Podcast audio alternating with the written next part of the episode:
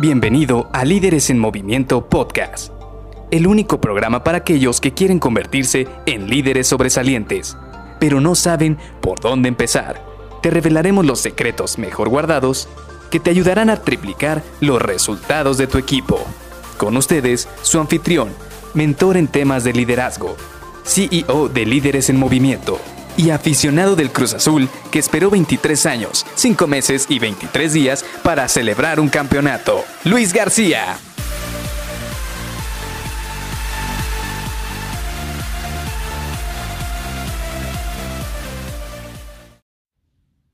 Uno de los grandes retos que nos tocó enfrentar dentro de esta pandemia precisamente fue las sesiones uno a uno.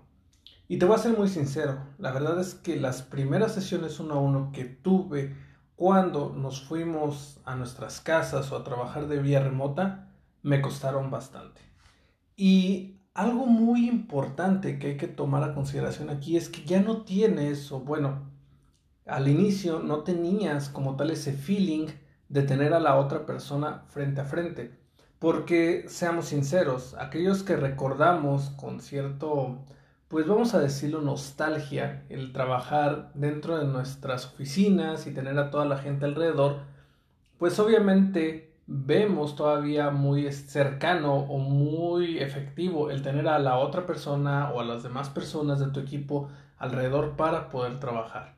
Y aquellos que nos está costando trabajo, porque yo ahí me incluyo dentro de este grupo, aquellos que nos está costando trabajo poder migrarnos a este esquema híbrido o incluso ya prácticamente 100% remoto, también nos hemos dado cuenta de que las sesiones uno a uno han tenido que evolucionar. Y te voy a ser sincero, he tenido sesiones uno a uno muy muy efectivas en esta época tanto de pandemia como pospandemia y Sí, sí se pueden lograr. Sí hay un mundo en el cual tú puedes crear engagement, puedes tener muy buenas retroalimentaciones, puedes tener un muy buen canal de comunicación con tus colaboradores, incluso a miles de metros de distancia. ¿Por qué? Porque algo que tiene al menos la mensajería, como lo que son estas videoconferencias, llámese el servicio que sea, es que te está acortando esas distancias. Sí, a pesar de que no vas a tener a la otra persona enfrente y de que no vas a poder, eh, pues de alguna manera tener esa proximidad, se supone que los, los servicios de videoconferencia te ayudan para eso. Y vamos entrando un poco más al detalle, porque algo, por ejemplo, ya entrando en materia que me gusta hacer a mí, es prender la cámara.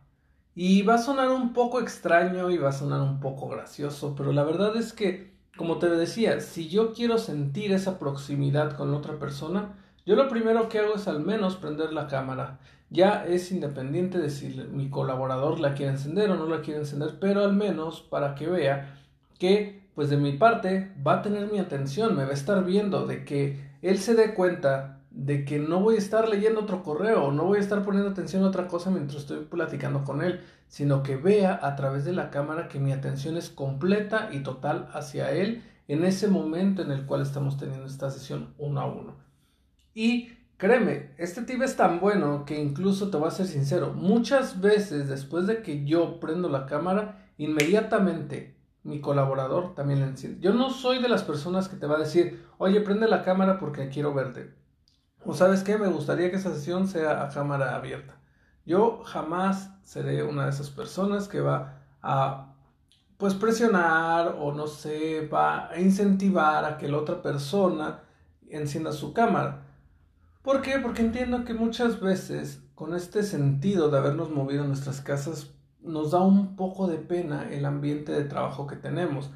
Por ejemplo, yo cuando me moví a mi casa, pues sí, creé una oficina o hice un espacio en el suficientemente presentable para poder prender la cámara y poder laborar.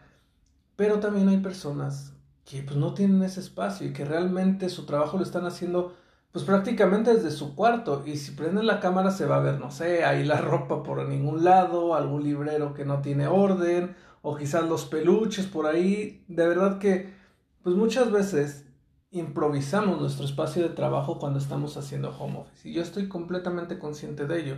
Por eso, lejos de querer incentivar a que también la otra persona encienda su cámara, pues yo soy una persona que entiende esta situación y que dejo a libre albedrío de que mis colaboradores, si ellos quieren, enciendan la cámara. Si no, pues no hay ningún tema o no hay ninguna situación, pero sí ayuda bastante. Salvo ciertas circunstancias donde sí de repente se necesita que encendamos la cámara, y ahí sí te voy a ser sincero, hemos tenido algunas reuniones de colaboraciones con muchos equipos o muchas personas, y ahí sí les aviso con mucha anticipación a todos mis chavos. ¿Saben qué, chavos? En esta sesión, si va a ser necesario que enciendan su cámara, traten de al menos peinarse, ponerse ropa de acuerdo y después este y tengan todo listo para prender la cámara. Pero bueno, eso es otro tema.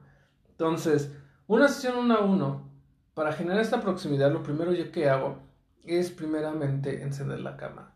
Segundo, cuando estás en esta sesión uno a uno, trata de poner tus notificaciones en apagado, porque como tenemos una computadora enfrente, es muy común, y yo te voy a ser sincero, es muy común que nos llegue un correo y queremos abrirlo. Nos llega un mensaje y queremos abrirlo.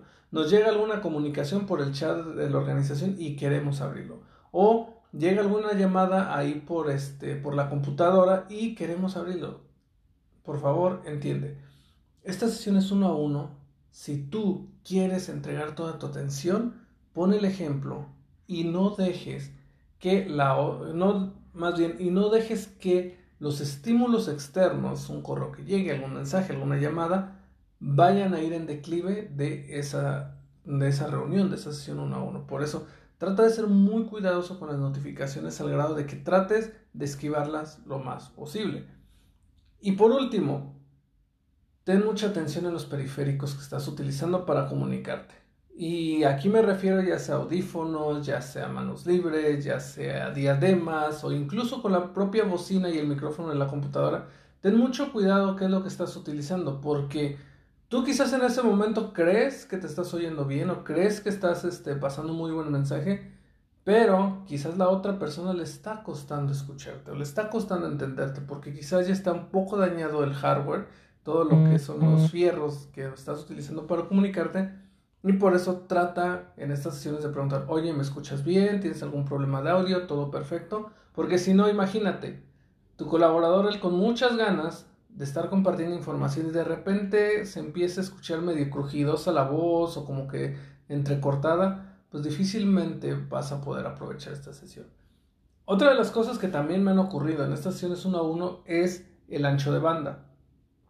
Y aquí yo creo que es una de las pocas eh, razones por las cuales yo apago mi cámara. A veces yo me he dado cuenta de que mis colaboradores no tienen un muy buen ancho de banda y ahí lo que hago, lo que les digo es, ok, este, apaga tu cámara y yo voy a apagar mi cámara porque esto, eh, porque el ancho de banda nos está limitando y no vamos a poder aprovechar esta sesión. Así que vamos a apagarla y vamos a aventarla solo con lo que es el audio. Y de esta manera aprovechamos, pero ya es cuando nos damos cuenta de que el ancho de banda no está dando de sí, ¿vale?